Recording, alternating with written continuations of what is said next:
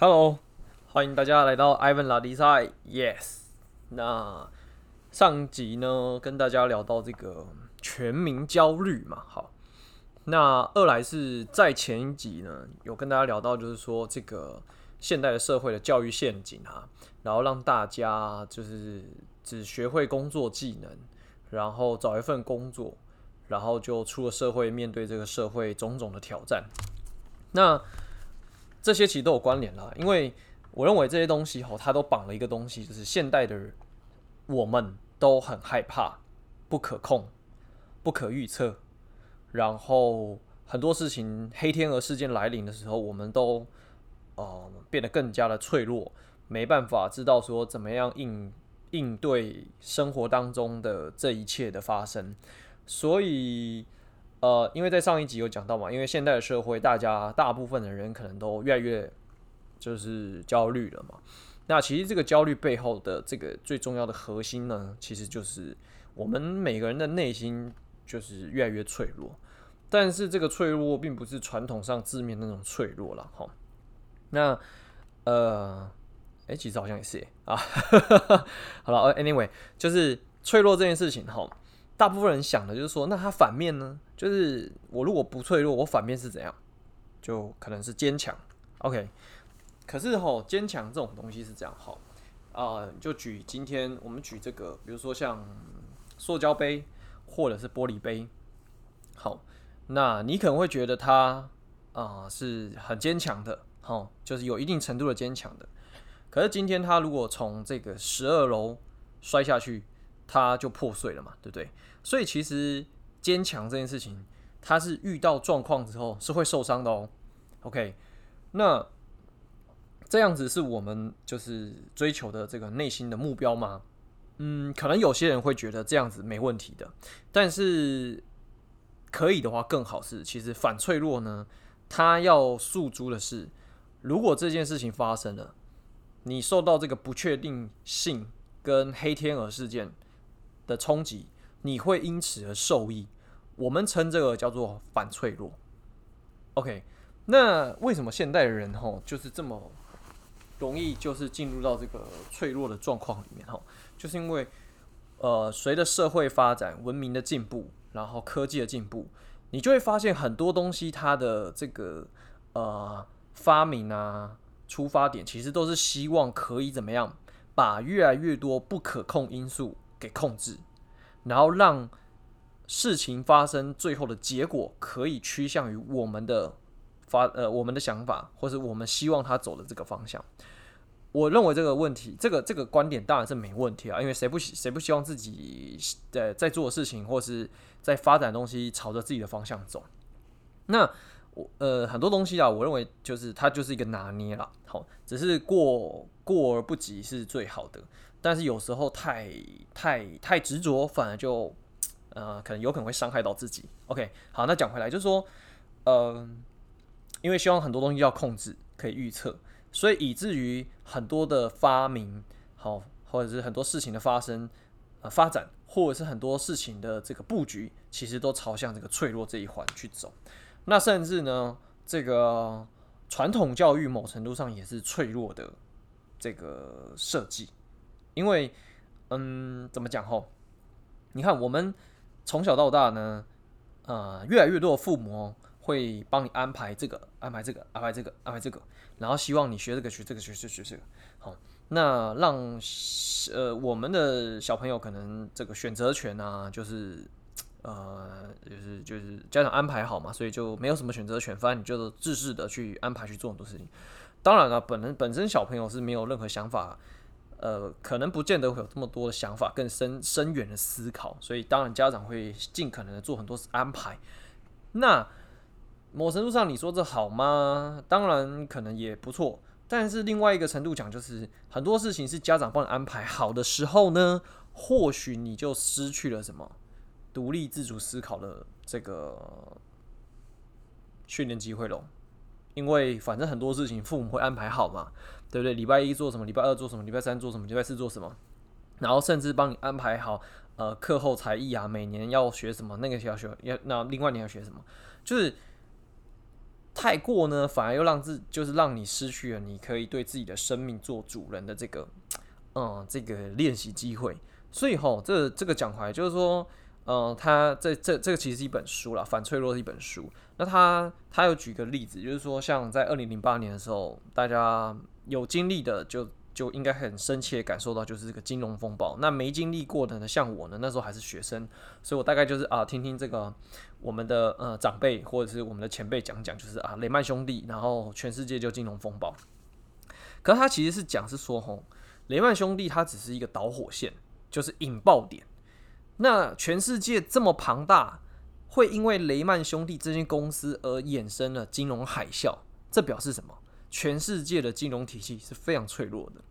它没有办法，就是对这件事情产生应变，甚至这个冲击来的时候可以怎么样？嗯，可以让这一切的的冲击损伤就是转换降到最低。也就是说，我们人呐、啊、是这样吼。他他举例是这样说，呃，很多东西你希望可预测、可控制、可以设计好，它就很像是一台洗衣机，好啊，坚固耐用，讲求效率。可是洗衣机是这样吼，它常年使用之后，它会怎么样？年久不堪，然后材料疲乏，只要一个地方它坏了，整台洗衣机基本上就有问题了，对吧？那反脆弱呢，它就比较像是猫生物体，怎么说呢？它从高的地方掉下来，可能它会受伤，但可能它会毫发无伤，因为它很柔软，有弹性。好，那拿猫跟大象比呢？那当然，大象就更没有猫这么的有反脆弱性，因为大象就是如果你今天把它踹倒，它很可能是会受重伤的，但是猫你把它踹倒。它只会站起来跟你吼个两声之后，好就没事了，这样好。好啦，所以讲回来就是说，我们人啊，就是在这个发展这个呃反脆弱这一个环节上面呢，要更像猫，而不是洗衣机。OK，所以有时候哈，反脆弱呢，它发生的时机点，或是磨练的时机点，是在事件发生的时候，或者是有些事情你可能会让自己受伤，受伤不是会坏事。但它可以训练你、磨练你，让你从这件事情当中学会些什么，让你下次变得更好、更从容的可以应对这样的状况。好，我不敢说更坚强了，因为更坚强感觉好像又太太要太太完美吗？好，I I don't know，反正这是一个我我认为啦，就是要可以从中受益，就是他这个《反脆弱》这本书最重要的宗旨。OK，好，那刚刚有讲到嘛，其实越脆弱的。东西呢，它越倾向什么？可预测，越害怕不确定性，而且越脆弱越倾向墨守成规。所以稳定这件事情其实是脆弱的推手。讲到这里，你就会发现啊，有某些行业其实会蛮容易有这个状态出现的，像是呃，我不能说全部，但是很大比例的部分就是。只要是每天循环例行公事的工作，大部分都会倾向于比较墨守成规一点，比较稳定一点，甚至呃没有对公务员不敬了哈。但是有蛮多公务员其实就是大概会是这样的呈现哈。那我我觉得这个东西讲出来，你也不要拿来去说哦、你觉得自己被批判了，应该是反过来去想想，怎么样让自己变得更有反脆弱性。OK。那他在这个东西里面哈，就是说举一个例子啊，他现在讲说出租车司机跟公务员哈，那出租车司机就是所谓我们的这个 taxi 啊，吼，他讲说 taxi 呢，因为它不是稳定收入，所以它的收入波动性高。那也因为它的收入波动性高呢，他们在国外去做研究啊，就是如果一个人呢，他做这个 taxi 做出租车司机到五六十岁。如果今天真的发生金融海啸啊，或者是全世界有什么经济巨变啊，怎么这样之类的话，通常这一类人他整个的心理素质，或者是他面对这个环境的冲击的情况下，经济的复原能力，大部分时候适应力是蛮好的。可是公务员就不一样了，因为他长久下，因为够稳定。所以在波动性这一块呢，不见得有出租车司机来的这么的刺激，因为出租车司机就是有今天有做有，没做没有。然后你今天可能嗯、呃、一个经济循环在一个低谷，它可能要长达呃一个月、两个月甚至半年，它可能就会日子很煎熬。好，所以他就有这样的训练机会，让自己的反脆弱性更好。OK，那他这边举到一个很有意思的故事啦，就是说这个火鸡模式。嗯，我觉得这个火鸡模式呢，其实就跟那个稳定是有点像。好，因为他就 他就很好笑，他讲说像那个火鸡啊，因为国外嘛，就是因为国外有感恩节过感恩节这个习惯，所以大部分的那个呃。家庭会养火鸡，他养火鸡是这样，他就是每天喂养它，喂养它，喂养它，然后那个火鸡就会很开心，就是哎，每天都有稳定的东西吃啊，然后很安全、很 safe，好，但殊不知，喂到感恩节那时候呢，就被宰了。好，那这要讲什么？就是说，如果你人呐、啊、处在一个太安逸的环境底下，太舒服的环境底下，只要哪一天有一个冲击的事件发生的时候，那你是不是对这件事情的适应力就？会有很大的问号。OK，好，那你说，那怎么样可以就是，呃，避免这个脆弱性的推推波助澜？吼，呃，他这边有讲到哈，就是在这个呃过度干预，也很可能会造成是一个脆弱的表现。那像这个，他举了两个故事啊。那我觉得这听起来蛮荒谬的，不过我自己这样子听完之后，好像也觉得哎不无道理啊，就跟他分享一下好了。第一个是哈，哎他讲到那个谁呀，嗯，那那个就是欧洲有一个很厉害的有名的人物啊，我忘记了，没有写进笔记，不好意思啊，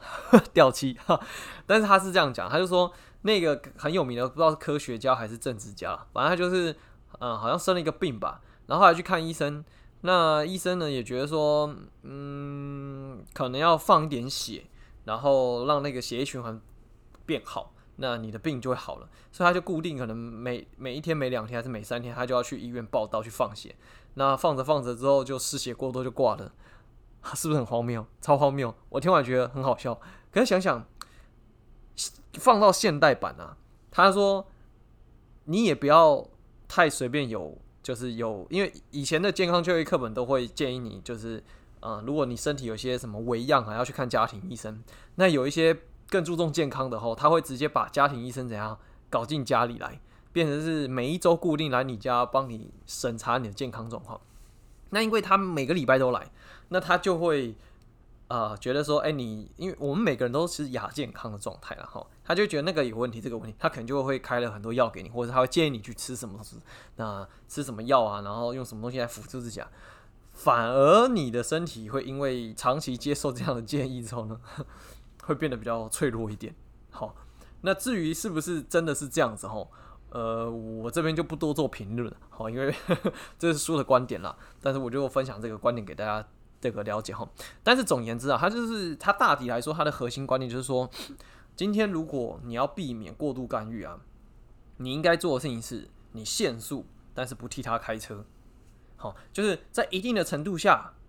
去告诉他说，你超过了，你是很有危险的，但是你不帮他做任何决定，或是你不帮他做任何事情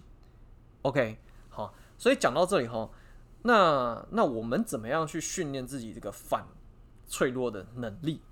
好，所以在这里呢，嗯、呃，这个提供给大家哈，我觉得他这个想法很棒。第一个部分是啊、你要为自己的人生发展做一个杠铃策略。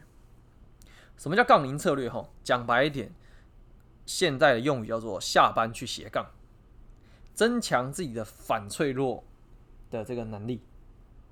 OK，好，那他这个过程是这样的哈。他希望你就是说，呃呃，你想办法增加自己，然后，呃，就是让自己有更大承载度。好，那他里面提到哈，呃，像欧美人士啊，他鼓励你的这个，他们的风气是比较鼓励你去犯错，接受失败。好，那为什么我要提到这个东西？是因为他讲这个斜杠啊，很多人呃很担心斜杠啊，或是。嗯，可可能有一个心理状态是觉得怕自己做不好，怕太劳累。好，那当然，如果你希望自己增加自己的反脆弱能力的话，其实是应该多去挑战自己。好，OK，那讲回来就是说，呃，在国外的思维底下，他鼓励你犯错、接受失败、改进自己，所以呀、你比较有机会可以为自己的能力延伸，然后做一些更有机会创新的能力，搞不好会有一些天翻地覆的改变。好，比如说他说像那个 Steve Jobs，好，就是呃那时候苹果电脑嘛。然后就是犯很多错啊，然后做了很多尝试啊，最后从卖电脑的到做 iPad，到做 iPhone，到 iTunes，到现在 Mac，然后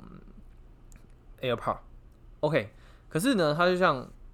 他就讲啊，就是说像亚洲文化来讲的话，日本就是一个很很经典的就是很害怕犯错，觉得失败就是一种羞辱，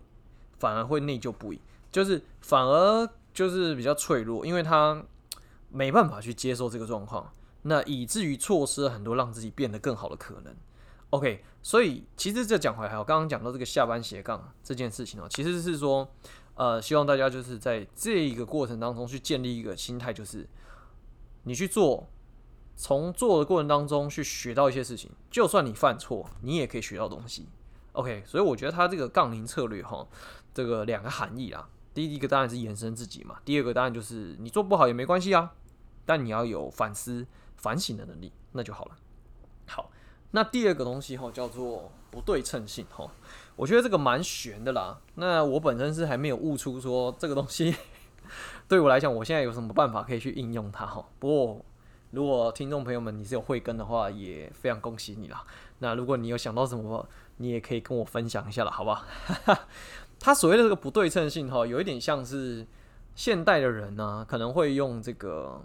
会做一个呃金融的商品，就是期货跟权证，就是用更小的金额去博更大的可能。讲白话的，有点像是现在人去买乐透跟威力彩哈。可是这个东西它就比较偏赌博啦，就是就怎么讲？哦，不好意思啊，闹钟响了。就是说，嗯，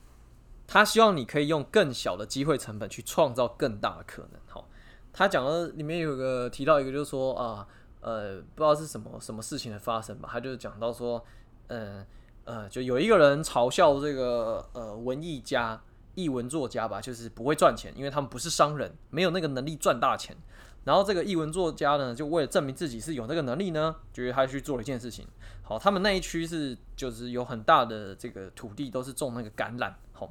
那他呢，呃，在在这个我我我有点忘记了。反正我啊，就随便假设，现在现在这个时间是八月嘛，诶，啊，更正就九月。那他在前几个月可能是四五月的时候呢，他就先去怎样？这个呃，那个那个叫什么？那个工厂去这个橄榄油榨油机的工厂呢，去跟这个老板做预约，就是做什么预约哈？就是呃，到时候八九月的时候，这个机器要给他用。结果呢，那个时候是四月份的事情。结果过了四个月到八九月的时候呢，哇，今年这个橄榄大丰收。那因为大丰收的情况下，这个榨油机的需求量就非常多嘛，非常高。那非常高的情况下呢，所以这个工厂老板他榨油机全全部得就租出去。结果就发现这所有的榨油机都给谁预约走了，就是给这个译文作家预约走了。大家说，哇塞，你这个预这个译文作家除了就是搞译文之外，你还会预测星象啊、观天象，然后什么什么什么紫微斗数什么挖沟都来了哈。然后你可以预测说今年竟然会大丰收啊？他说其实不是，好，他说其实就是说他在四五月份的时候呢，跟那个机器工厂的老板就说哦，那个所有的榨油机他要预预定，但是他有设一个先决条件，他可能先付给老板这个小小定金，就是说。啊，这个榨油机是这样好。如果八九月的时候我真的需要这些榨油机，那你就要就是把租借权优先给我，好，然后去制定这个价格。可是如果八九月假设啦，这个产量不如预期的话，那他就不要租这么多这个榨油机。那这个租金给呃这个定金给你，他也没关系，反正他把他的损失控制到最低。也就是说，他用最小最小的风险去杠杆最多最多的无限可能，让自己的试错成本降低，但是他可以怎样创造出无限的可能？讲到这里呢，就是，嗯、就是像这个上一集还是上上集啊，应该上上集，呃，跟大家分享到这个创业，如果你有几项这个特色，或是这个产业，如果你现在工作产业有这样的特色的话，其实是很有发展潜力的哈，就是所谓的轻资产啊，我找一下哈，呃，就是这个呃呃利润高，好启动资金低的行业，好还有库存库存比低的。好，这这三块呢是很有发展可能，跟它的利润会比较丰厚的。所以说，你在做很多东西的时候啊，为什么现在很多人会鼓励你去做自媒体，或是做创造自己的自我品牌，就是因为它的试错成本其实很低啊。好，当然了，就是如果有人很在意自己的面子问题的话，那当然就这是另当别论了。可是其实你想想，比如说你可能买一个摄影器材，不要买太好哦。就连我现在录 Podcast 的这个器材，其实也才几千块而已，而且我还是一次弄了两个频道。OK，那所以它的试错试错它的成本其实很低啦。那你就可以尽量尽可能去做更多可能跟尝试，对吧？那做得好的话，哇，那就无限可能喽。那做不好其实也没关系啊，它就是一种磨练嘛。像我自己对我自己的期许就是，嗯，呃，我也不知道我到时候就是这个 podcast 可以做到什么程度啦。好，那当然，因为我现在在也在着手做一些不一样的计划跟转型，还有企划。那如果真的搞搞到最后什么都没有的话，对我来说有损失吗？呃，可能有了，就是这段时间付出的时间成本吧。好，可是我自己也觉得说，在这段时间里面，我准备了很多东西，我看了很多的书，我阅读了很多资讯，我脑袋的思绪跟脉络越来越清楚。然后在这个过程当中，因为我必须把这些想法啊、做一个分享，所以同时间他在训练我这个思维整理跟逻辑的能力。好，那我觉得这也是一个很大的收获啊，对吧？好，那我们就继续往下讲。好，所以说其实这样的啊，就是说很多。很多很很重大的发明啊，或者很多很创新的东西，其实不是从政府那边做起的，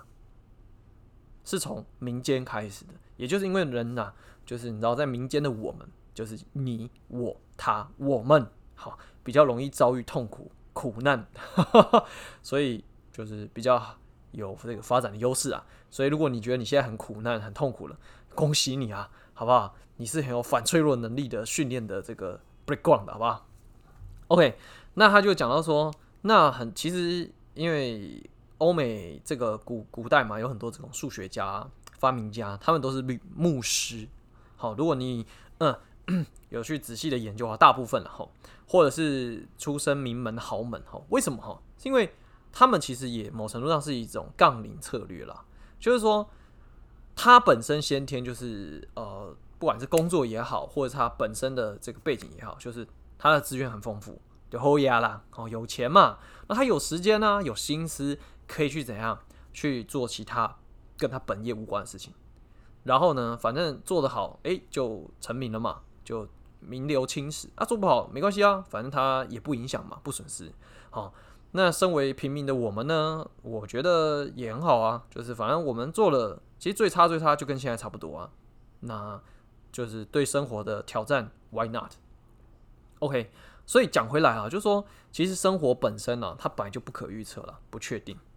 好，所以我们每个人要学的这个东西呢，其实不是预测，而是什么？去增加自己的反脆弱性，增加自己的生物的多样性，而不是机械态。太追太追求确定后，肯定不会是一件好事情。所以我很喜欢一件事情，很很喜欢一句话，他他这样讲，就做中学，学中做了哈。就是很多时候啦，就是从反馈、质疑当中，哈，去得到一些收获，然后去调整，不要害怕，就是呃发生的这些事情啦，哦，就是来一句心灵鸡汤，什么好好事坏事，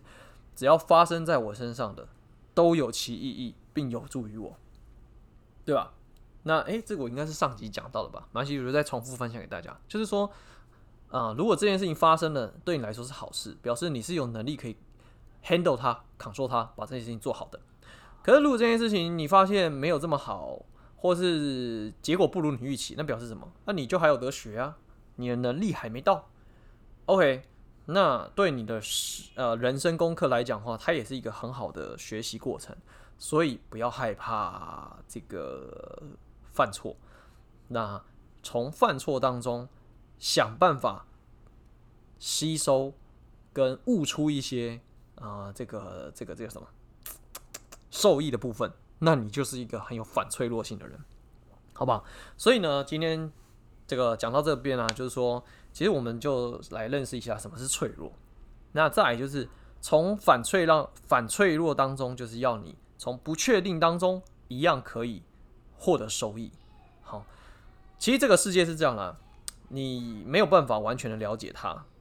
因为这个世界的魅力就来自于，因为你没有办法完全了解它，所以它啊深深的吸引着你。OK，所以假设为什么？好，是因为这样，如果你没有感受到饥饿，你知道放在桌上的这些山珍海味对你来说就食之无味。没有心情付出，那结果也毫无意义。没有经历伤痛，你也不会懂得什么叫 happy。好，没有磨练，那你信念就不会坚固。所以生活当中就是总是充满着成长跟挑战的机会，不管好跟不好，好享受它，接受它，然后呢去挑战它。那今天呢，艾文拉迪赛呢就跟大家聊到这里，反脆弱，希望大家可以有所收获。那如果你有什么想法，有什么 idea 想跟我交流的，也欢迎来信。OK，那我们今天就到这边啦，谢谢大家。